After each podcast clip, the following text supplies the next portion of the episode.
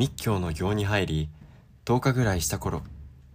風呂場の掃除のために湯殿の戸を開けた途端誰もいないと思っていた脱衣所に濡れた全裸の男が寂聴の方を向いて仁王立ちしていた。行員生の中でもずば抜けて背の高く誰よりも大声でお経を怒鳴る若者であった。寂聴の目に聖火の黒々とした密林とその中からまさしく不動明王のごとくそそり立つ怒かれる剣のごときものがまともに目に入る次の瞬間。顔を真っ赤にした男と寂聴は声を合わせて大笑いした。勢力の余る男は早朝の寒に入る一時を盗んで全身に水を浴びていたのであった。寂聴がその裸体に動じなかったのは枯れていたからでも修行で心が澄んでいたからでもなくそのもの自体がグロテスクなだけで美的でも可愛いものでもなかったということだった。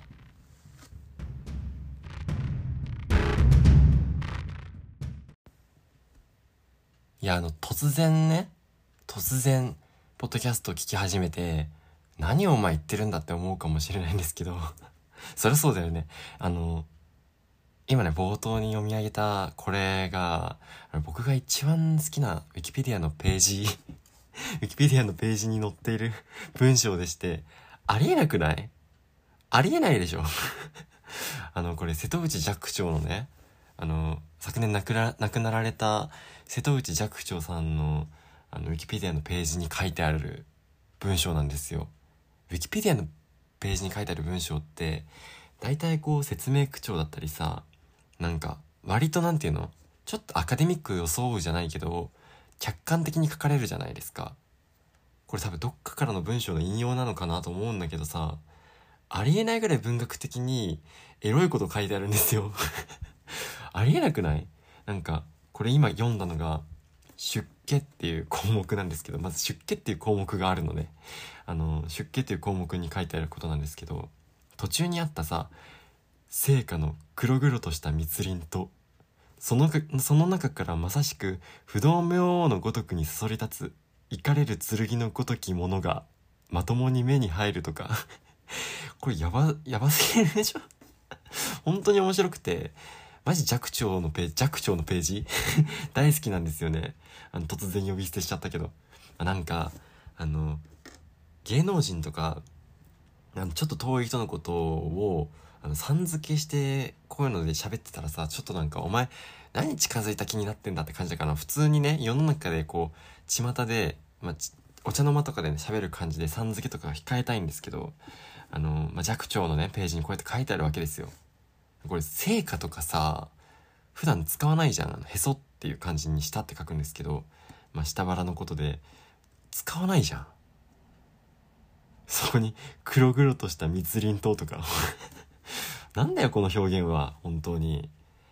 でなんかあの今は消えてしまってるんですけど寂聴のウィキペディアのページ本当に面白くてどの文章もあの特に好きだったのがあの今消えちゃってるんですけどあの EXILE のライブに行くことがあるっていう 豆知識が書いてあったんですよ、以前。で、これさ、今消えちゃってるから、あれ自分の見間違いだったのかなと思って、あの、瀬戸内寂聴、 EXILE で検索したのね。そしたら出てきたんですよ。それがあの、女性自身のページで あの、over thirty、おばさんしか読まない文章ですよ、これ。あの、女性自身の記事の中に、あの寂聴さんのやつがあってちょっとあの読むんですけどこれもそして好奇心を持って新しいことを追っかけて EXILE も聞くかっこ爆笑何でも新しいことに物おじしないことね。それからあの人は私の趣味だわ。好きになったな。と思ったらすぐに相手に伝えなさいね。結果がどうなっても責任は取りませんけどかっこ爆笑って書いてあるの。かっこ爆笑って書いてる記事なかなかないですよね。弱聴関連のあのネットの記事とか、ウィキペディアとかめっちゃ面白いっていうのがあってね。なんかさ、他にもその弱聴のページで面白いところがあって、あの、これ、ちょっとね、なんか、これちょっとあの、すごい、あの、なんて言うんだろう、ブラックジョーク的な感じになっちゃうんであのすいませんなんですけど先にねあの怒られる前に言っとくんですけどねあの思想心情っていう項目があるんですよ。でそこに、まあ、なんか死刑制度のシンポジウムに寄せたビデオメッセージのことが書いてあってあのそのビデオメッセージに死刑制度について批判して何をこの人言ったかっていうと殺したがるバカどもと戦ってくださいって。まっすぐなのよ。本当に面白い。もう本当にこのページゲラゲラ笑ってて最高なんですよね。まあなんか他にもあのウィキペディアのページだと自分が好きなやつはあの信頼できない語り手っていうページがあって、まあ、これは本当に今言ったようなおバカな話じゃなくてなんかちゃんとした文学レトリックの話なんですけどこっちはなんかこう funny じゃなくて interesting の方の面白いね。このページとかめっちゃ面白いんですよね。なんかウィキペディアのページ結構面白いページたくさんあんのかな？自分が知らないだけで。なんか事件とかのページとかだったらさすごい暇な時とか読んじゃうじゃないですか。結構面白いんだけど。なんか事件とかじゃなくてめっちゃ面白い私このウィキペディアのページおすすめですってなったら送ってください。はい。それでは行きましょう。今週のスヌーピードッグの熊川シンドローム。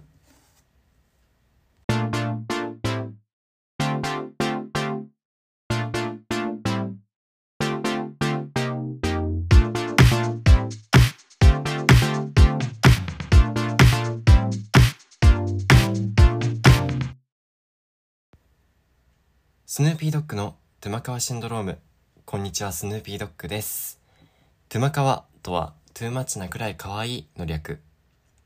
トゥマカワシンドロームは、アイドルオタクで Z 世代、大学生の僕、スヌーピードッグが、トゥマカワなアイドルの話から、ジェンダーやライフスタイルなど、様々、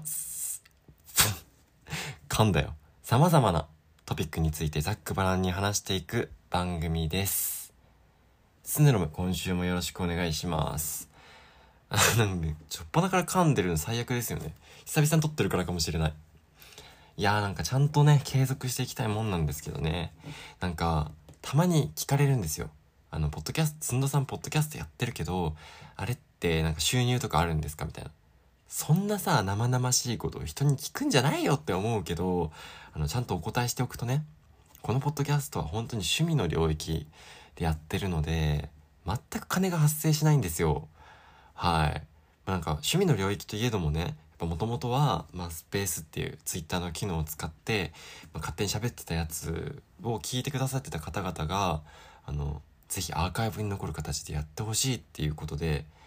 まあでも自分的にもまんざらじゃないし、いつかポッドキャストとかできたらいいなっていう気持ちはあったのでやってるんですけど、あの、その割にはね、やっぱり、本当に、もう本当に何も 何？金とかで得することは全くないので、なんか、ここらでね、スポンサーとかついてくれたらいいなって思ってるんですけどね、あの、しがない大学生のポッドキャストをね、このポッドキャストを存続させてほしいなっていう方がいらっしゃったら、まあ、温かい、そんな温かい大人の方がね、いらっしゃったら、あの、スポンサーになってください。僕を飼ってくれませんかっていうことなんですよね。まあなんか、あのゴールデンウィークが終わりましたね。あの、ゴールデンウィーク挟んでしまって、なんかゴールデンウィーク中別にね、なんか何もすることないし、ポッドキャストとか撮れたらいいなと思ってたけど、なんか家族も家にいるんで なかなかポッドキャスト撮れずにいたんですよ。ちょっと時間が空いてしまって残念なんですけど、皆さんどうお過ごしでしたか？なんか、僕はぼちぼち就活とかやりながらね、あの、生きていたわけですけど、まあ、なんか本当に就活が億劫でね、あの、本当にズボラな性格なので、あの、ポッドキャストとかさ、こうやってやってるけど、まあ、ちょっと週が空いてしまったり、下手したら1ヶ月近く空いた回もあるじゃないですか。本当にダメなんですよ、そういうのが。だから、あのー、就活始めるっていう時に、なんかこういう企業ありかなみたいなピックアップしてさ、あのー、なんかこう、エクセルとかに綺麗にまとめていったりとかしたんですよ。真面目にね。でも、ま、真面目にそうやって時間、その日付いついつに ES 提出ですよとか、そういうのまとめたのにもかかわらず、気づいたらその日にちが過ぎていってるっていうね。まあ、そんな感じで全然ダメっていう感じなんですけど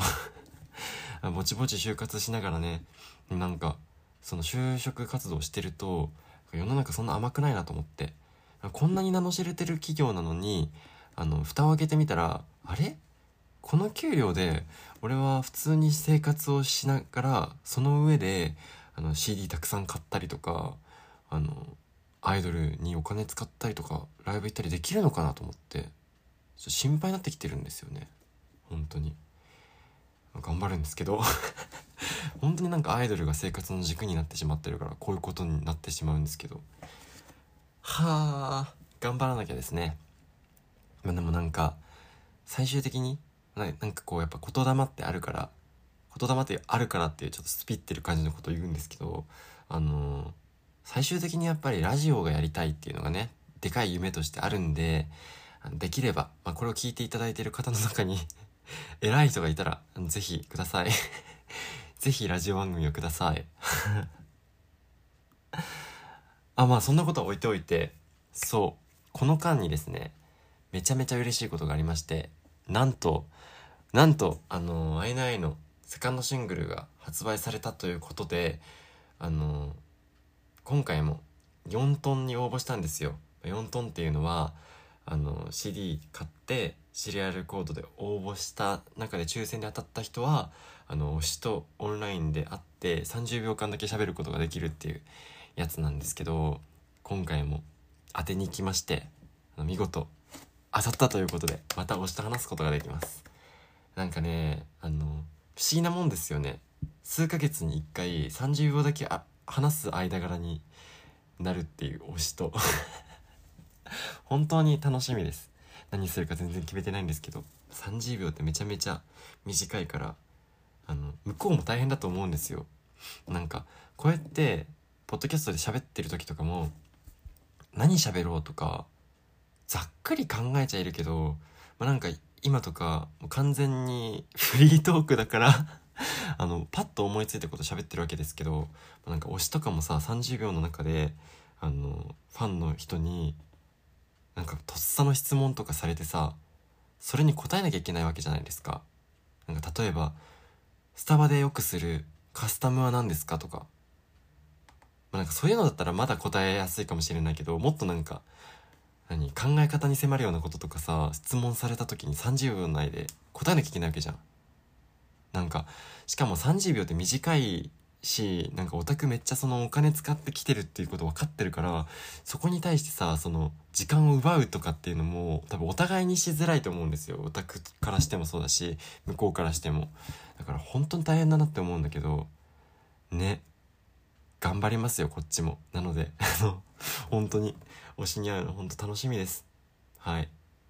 なんか話そうと思ってたことあったんだけど。あそう。最近あのポッドキャストねやっぱ自分がやるから聞くようになったんですよ。もともとめちゃめちゃそのラジオを聞く人だっただけであまりポッドキャストとかを聞くことってそんな多くなかったんですけどあのー、このポッドキャストを始めてからなんかすんのさんのポッドキャストに似た感じのポッドキャストありますよみたいな。のを教えてくれる人がいてそれがあのジェーン・スーさんと堀美香さんのあの TBS ラジオで TBS ラジオが主催でやられてるあのポッドキャスト番組のあのオーバーザさん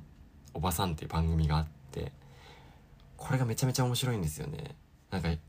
自分のポッドキャストの中でさ自分が好きなポッドキャストを宣伝してそれを聞きに行ったリスナーの人が自分から離れていくんじゃないかっていう恐怖心が若干今漂ってきましたけど。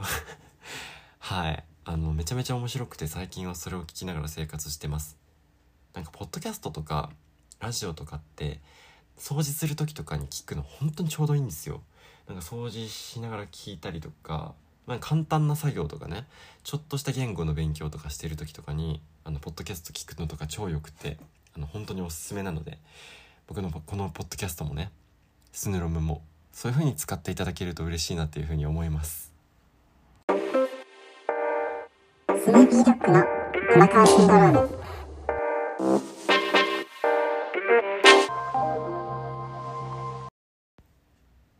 最近あのレコードを買いましてあの宇多田ヒカルのね宇多田ヒカル何個か前の回でめっちゃ話したと思うんですけど僕宇多田ヒカルめちゃめちゃ好きなんですけどあの1月ぐらいに宇多田ヒカルが今までのレコードをあの再販しますよみたいなことがあって予約してたんですよね。気づかない間に。自分でも忘れてたんですけど。そしてまあなんかそういえば予約してたなっていうのを、まあ、メールで思い出してあの買いに行ったんですけど今回買ったのが最新のバッドモードのアルバム。そしてあの自分が一番好きな「ファントーム」っていうアルバムの 2, 2枚なんですけどこの LP をね買うっていうのがあの本当に重要なことだなっていうふうに普段から思っていてなんかレコード結構たくさん部屋にあるんですけどあのよく買うのだと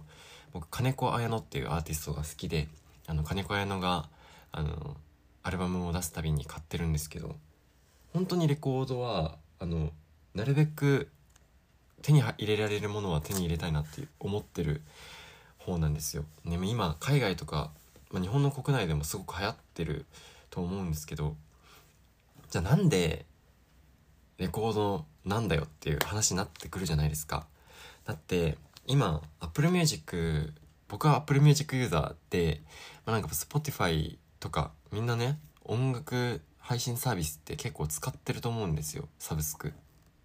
でもこれで全然事足りるのよ音楽を聴くってなると多分。普通に聴くだけだったら。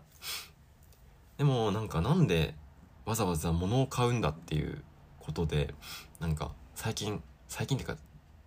このレコードを買うようになったきっかけなんですけどあの結局サブスクのサービス使ってるとあの最新の項目最新に追加した項目みたいなところからしか音楽聴かなくなっちゃうんですよね。なんか案外流れていってしまうというかそのアルバムを追加して追加してってやっていくとその最新がどんどん流れていってしまうから手前にある最新のものだけを聴くようになっちゃったりとかしてなんかこれまで好きだった音楽とかに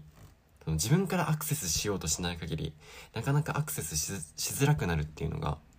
なんかサブスクで音楽を聴くことのデメリットとしてあるのかなって思っててこれって結構でかいんですよね。なんか自分が好きだったものとかって仮に昔みたいに CD とかがあれば目の前に CD の山だったりあの並べてあるものがあるからあ久々にこれ聞いてみようかなとかなるけどサブスクってやっぱ自分から戻らない限りそれがなかなか起きないから難しいなと思っててその手元に常に見える形で物が置いてあるのって今みたいな時代だからこそすっごい大切なのかなって思うんですよ。だかずっと同じようなこと言ってるかもしれないけど。あのまあそれで思ったことなんですけどまああの本とかもそうですよね。あの昔ツイッター見てる時に回ってきたものがあって TL に。それがあの本は買って買っといて無駄にならないみたいな。積んどくしても後になって読むことがあるかもしれないから常にこう価値になるものだっていう風に言ってる人がいてめっちゃ怒るなと思って。それまで自分も本当によく積んどくする人でとりあえず買っちゃって本棚に置くみたいな。感じでそれをちょっとなんかこう後ろめたく思ってたんですよずっと。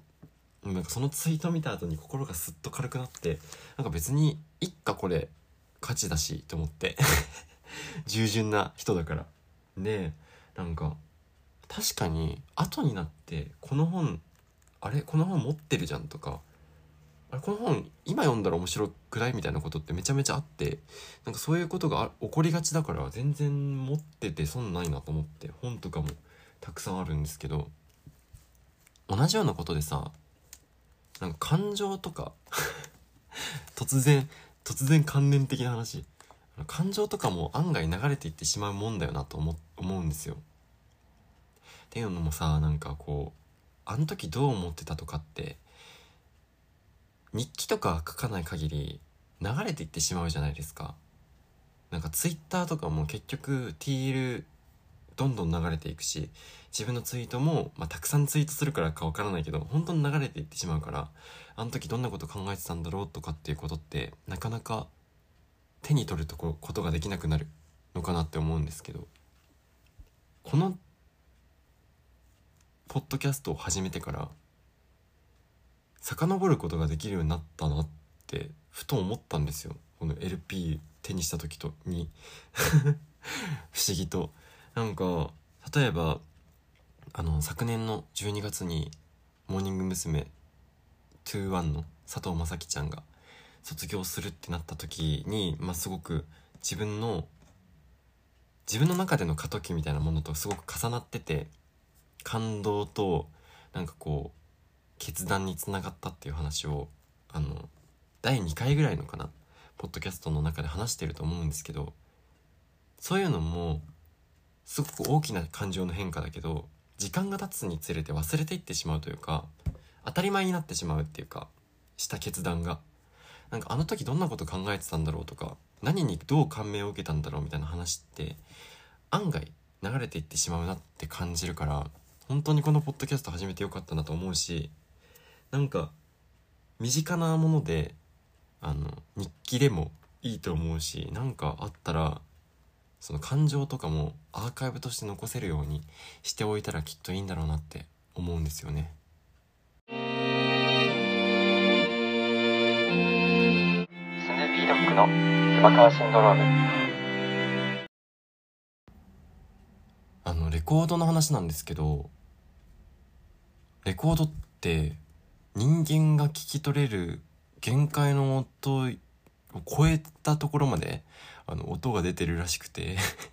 全然これ今何自分で言ってても何言ってるか分かんない感じなんだけどあのそれですごくあの何？デジタルに比べても音がいいっていう風に感じやすいらしいんですよ。でそれをあの岡本零士さんと一緒にいる時になんか最近俺知ったんだけどさって教えてもらってめっちゃ今年びっくりしたことなんですけど今ちょっと何言ってるか全然わかんなかったからあのオーディオテクニカのページちょっと検索してみたんですよ。なのでちょっと一旦読み上げますね。一般的な音楽 CD では人間の過聴域音が聞こえる範囲である 20Hz から 20,000Hz の間の音だけを取り出してデジタルサンプリングデジタル処理して記録しています。それに対してレコードはアナログで記録しているため状況によっては2万ヘルツ以上の音やデジタル処理の時にこぼれてしまった音も記録することが可能となります。このことがレコードは音が良いと言われている理由の一つですっていうことで。なんかさデジタルって聞くとすごく進んでるし何先進的でもうアナログでは成し得ない凄技をやってのけてるみたいなイメージがあるじゃないですか。全然アナログに勝ててなかったっていうね。アナログ恐ろしいなっていうことなんですよ。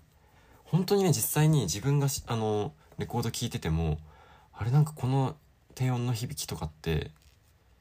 あの同じスピーカーを使ってサブスクで聴いてる時と全然違うなみたいなことってよくあるんですよ。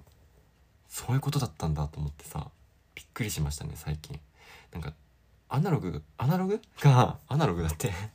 アナログがデジタルに勝ることがあるんだっていうのが今年の最大最大のってちょっと盛りましたね。気づきですね。はい。あとなんかアーカイブに残すことの重要性って話をさっきしてたけどさオタクって案外そこら辺が分かりやすいのかなと思って。あの僕本当にタワーレコードに行くと何か買っちゃうんですよ病気なんじゃないかってぐらい あの、ギャンブル依存症みたいなものと同じ依存症かもしれない、ちょっと。やばくて、あの、K-POP のコーナーとかにね、立ち寄ると必ず何かを買ってしまうんですよ。どうしてかっていうと、中にランダムのトレカが入ってるからなんですけど、オタクって本当に紙が好きで、紙のためだったら何でも買っちゃうんですよ。あの、ランダムのトレカとかもそうだし、シリアルコードが入ってるよと言われると即買っちゃうし、まずいなって思うんですけど、まそんなこんなで結構オタクってあの CD とかを手に取ってるケースが多くてなんかそれもさついそうやってあんななんかこうランダムのトレカとかに引っ張られて買っちゃってるわけだけど手元に CD が残っていくのって意外といいことだよなって思うとまた また自分を肯定して買ってしまうっていうね。もう悪循環ですよはっきり言って。まあそんなかんそんなこんななんですけど。はい、まあ、ここでねあの皆さんからたくさんいいているふつおたの方を読んでいこうと思います。まあたくさんと言っても本当は結構限られててもっとみんな送ってって思ってるんですけど。はい読んでいこうと思います。あのこの番組の中ではリスナーの皆さんのことをスヌーピードッグのチルなフレンズスヌチルと呼ばせていただいています。スヌチルネームひじりさん。すんのさんこんにちは。私はよくいる大学生です。すんのさんが以前熊川シンドロームで話していた生活の余白の意味が分かりませんでした。余白なんてないし余白って何？おたかつとは違うもの？そんな疑問ばかりのひねくれ者でした。だいぶ省略しますが、私は適応障害、双極性障害だったんです。今はバイトもサークルもお休みしていて、気になる映画やドラマを見てはストレッチをしたり、きっとこれが余白なんですね。やっとわかりました。お花も買って育ててみようかな。以前はバイトの社員さんに罵倒されるのが当たり前の環境で、それに耐えるのに慣れてしまっていたからなのか、何がストレスなのか自分でもわからなかったんです。親も離婚するかしないか毎日喧嘩でイヤホンをつけて音楽を聴いては部屋に引きこもっていました。しかも私がコロナコロナ療養中にいろいろあって精神科に行ったらやっぱり私がおかしかったみたいです。病院に行くきっかけになったのは JO1 の映画未完成を見たから。やっぱり推しは特効薬ですね。いろいろと失礼いたしました。どうかこのラジオを聴いている皆さんの心と体が健康でありますように。っていうことで、ラジオって言われちゃって。なんかこのね、あの、普通歌を送っていただいて、最初読んだ時に、あの、なんだアンチかって思ったんですよ、一瞬。余白なんてないし、余白って何？おたかつとは違うものって。そしたら、なんか、このことこれがこう割と指標みたいな感じになっていたみたいでそうなんか生活の余白って精神的に自分が安定してたりとか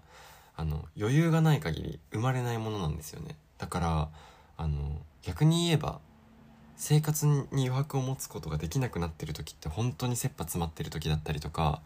精神的に参ってる時だったりするからあの逆にそういう時はまずいんだなって思って自分をこ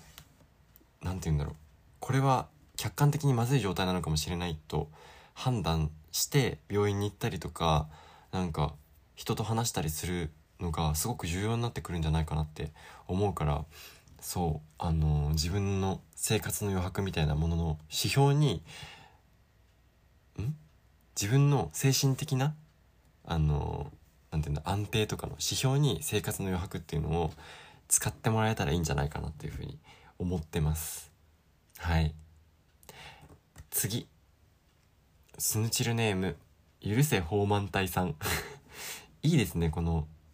スヌチルネーム。めっちゃいいわ。多分ねシューフェンファンくんのオタクなのかなって思うんですけど。すんどさんおはこんばんちは。なんかおばさんのリスナーの人みたい。あのオーバーザさんのリスナーの人みたいですけどね。午前1時ベッドに入り感想を入力しています。スヌロム7話を聞きました。宇多田ヒカルのタイムの感想を話しているところから学生の頃の夏の出来事を思い出しました。専門学生の頃に今でも仲がいい友人たちが夏ということでホラー映画を見ようと自宅に来ました。私はホラーが苦手なので見ている時は手で顔を覆いながら時折叫んでいました。そんな私を見かねたのかある同性の一人が隣に座り肩をまずさすってきました。そして「大丈夫」と一言。そのまま抱き寄せてくれて最後には首にキスをしてくれました。かっこ最後のは今でも意味がわかりません。嫌な気持ちとかは特になく逆に嬉しい気持ちだったのを思い出します。その人とは特にそれから何があったとかではありません。ですが学生の頃の私の憧れる存在でなりたいけど自分にはなれない根から明るいタイプのどんな人にも優しい男らしさがある人です。飲んだりした日はお互い酔っ払いたまに甘えちゃったり友人という二文字の言葉には入らないけど恋人という二文字にも入らない。言語化できずにモヤモヤした時もあったけどこの曖昧さを友達とん？この曖昧さを大切にしようとタイムの感想をすんどさんが話しているのを聞き思いました。自分だけにしかわからないこの言語化できない曖昧さをかみしめながらまただまた宇多田ヒカルのタイムを聞いてみます。これからもすんどさんのペースで焦らずポッドキャストの更新楽しみに毎日過ごしていきます。いつもありがとうございますということで。嬉しいですね。いやーなんかなんかこれちょっと甘酸っぱくもあるしなんかすごくいいんですよね。このマロマロじゃないや。あのー、普通歌これめっちゃいいなと思って。なんかさやっぱ人には言えないっていうか人に言っても理解されないだろうし自分にとってはすごく大切だしなんかいつまでも残っている人との関係性って同性異性関係なくあるんじゃないかなって思うんですけどそれをそのままにしておけるってすごく重要なことだと思うんですよね。なんかそこにラベリングってきっとしちゃうと思うんですよ。友達と割り切ってみたりとか友達だからこんなことはダメだとかなんか恋人にしてしまいたいとかいろいろ考えることってあると思うんですけどなんかこの何とも言えない関係性っていうのをそのまま愛せるんだったらそのまま愛してもいいじゃないかっていうのは思いますよね。宇多田ヒカルのほんこのタイム本当に大好きだからあの話できて超良かったなって思うしこれを共感してくれる人がいるっていうのはめちゃめちゃ嬉しいことだなって思います。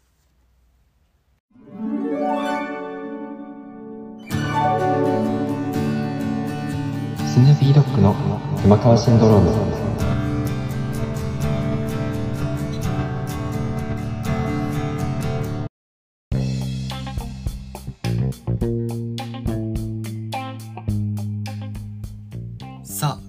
子で、あのー、コーナーに届いているお便りも読んでいこうと思います。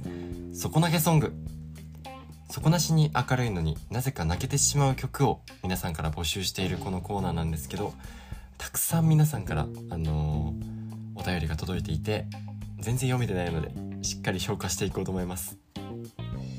今日の天気は雨さん。あスヌチルネーム。今日の天気は雨さん。私の底投げソングはジュースジュースの25歳永遠説です。私は大学院の2年生で現在就活中です。実は3月募集のところで3月の応募のところで昨日までに3社落ちました。友人はその会社見る目ないねなどと慰めてくれますがやはり傷は傷で痛みます。そんな辛い時に必ず聴く曲がジュースジュースの25歳永遠説です。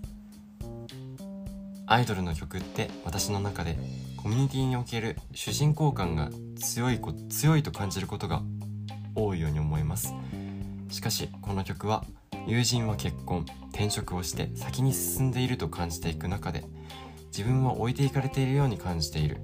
しかしそれも劣っているわけでは劣っているのではなく自分を認めてあげる強さがあるように感じます。学部時代の友人はブラック企業でやブラック企業で辞めていたり小学校の時からの友人は子供が2歳になっていたりと生活が変わっていく中で自分は w i f i 無料の部屋でアイドルの実験を見てエントリーシートを書くことに孤独感を覚えることもあります。今は結果が出ていないだけで歌詞にある通りどんな時もなんとかなどんな時もなんとかなった。なんとかしてこれたじゃん。と一晩経った今は少しだけ前向きになれます。すんのさんが過去にハロプロにハマるのは人生の大変な時と言われているのを聞いたことがあります。今がそうなんだと思います。それぞれ違う人生を歩んできた中でこうしてお便りを送ることのできるプラットフォームがあって感情を書き出し落ち着くことができました。何か進展があったらまたお便りを書きます。気温の変化が大きい。気温の変化が大きいのでそのさん健康に気をつけてくださいね。めちゃめちゃ噛むじゃん自分。本当に読むのが苦手。あの致命的ですよね。こういうのをやっていて読むのが苦手って。めっちゃつっかえてしまったんですけど。そうあの25歳演説。自分そんなにたくさん聴いてる曲じゃなかったから、まあ、ハロプロ大好きだからたくさん聴くんですけどその中でも多く聴いてる曲じゃなかったんで改めて聴き直したんですけど確かに就活のをしている今しみる部分が大きい曲だなっていうふうに思いますね。この曲はあのジュースジュースっていうねハロプロのアイドルグループの中で宮崎由香さんゆかにゃがあの卒業する時の楽曲でゆかにゃのアイドル人生とかとすごく重なりやすい曲なんですけどあの、まあ、自分自身の経験とかともすごくリンクする部分が大きいのかなって思いました。なんか25歳って不思議とこういう感じの楽曲が多い印象がありますね。なんか例えばあの僕はもともとすごくこう K-POP が好きなのであの IU の「パレット」っていう曲があるんですけど G ドラゴンと一緒にコラボしてる曲で G ドラゴンってビッグバンの G ドラゴンさんですけどとコラボしてる曲で「あのパレット」っていう曲があるんですけどそれとかは25歳になった自分がやっと好きなものが分かってきたみたいな。やっと好きなものが分かってきたなっていうこととかやっと嫌なものが分かったなとかそういうことを歌ってる曲なんですけど、まあ、25歳ってまああゆのパレットの場合は多分数え年だから若干年齢がずれると思うんですけどだからまあアバウトに25歳25歳前後って本当にこう何て言うんだろう。大人自分がこう何が嫌で何が好きでこれまでどんなもの経験を経てきてで今どういう決断を踏み出すみたいなことがこうしっかり自分で選択できるなんかあらゆる選択肢の中から選択できたり自分で自分のことを慰めたりとか自分で自分の機嫌を取れるようになる年齢なんだと思うんですよ。まあ、だから自分自身が今それぐらいの年齢だから そう感じるっていうのもあるのかもしれないけどだからなんかこの曲とかって本当に共感できるしまさにここに書かれてる通りどんな時もなんとかなってきたから今あるわけでなんかなんとかなってきたからきっと今のこの難局もなんとか乗り越えられるよっていうのは25歳前後だからこその説得力なのかなと思って本当にあのこの「今日の天気は雨」さんが言う通りだなと思ってすごく共感しましたね。なんか就活の時ってやっぱり本当に追い詰められるというか自分を否定されてるかのような気分になったりする時もやっぱりあるじゃないですか。なんかこんなにあの強い思い入れがあって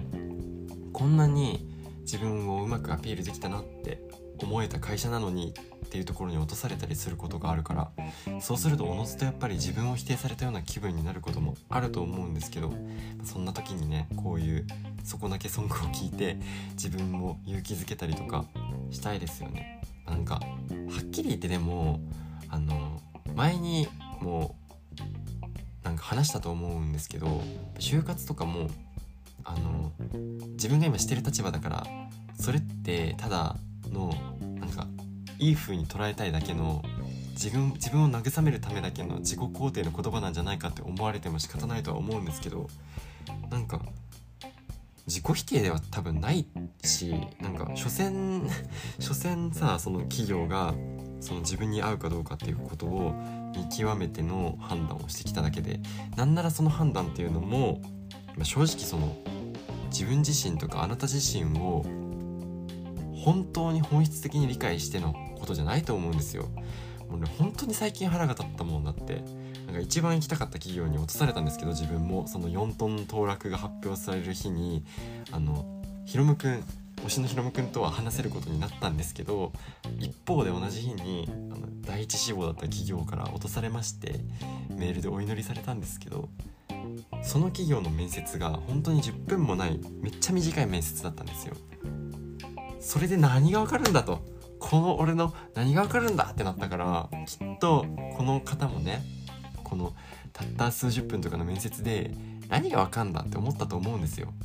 そっちの方が正しいよ。もうなんかさ自分を否定されたような気分になるとどこまでも落ち込んでしまうからなんか私の何がわかんだお前にっていう気持ちで乗り切っていくしかないですよね。自分はそういう風に思うことにしました。だってこのポッドキャストをやっていてこのポッドキャストで何十分も喋ってるから分かってもらえることがあるわけでなんかそれをさ10分少々で分からないに決まってるだろうって思いますよね。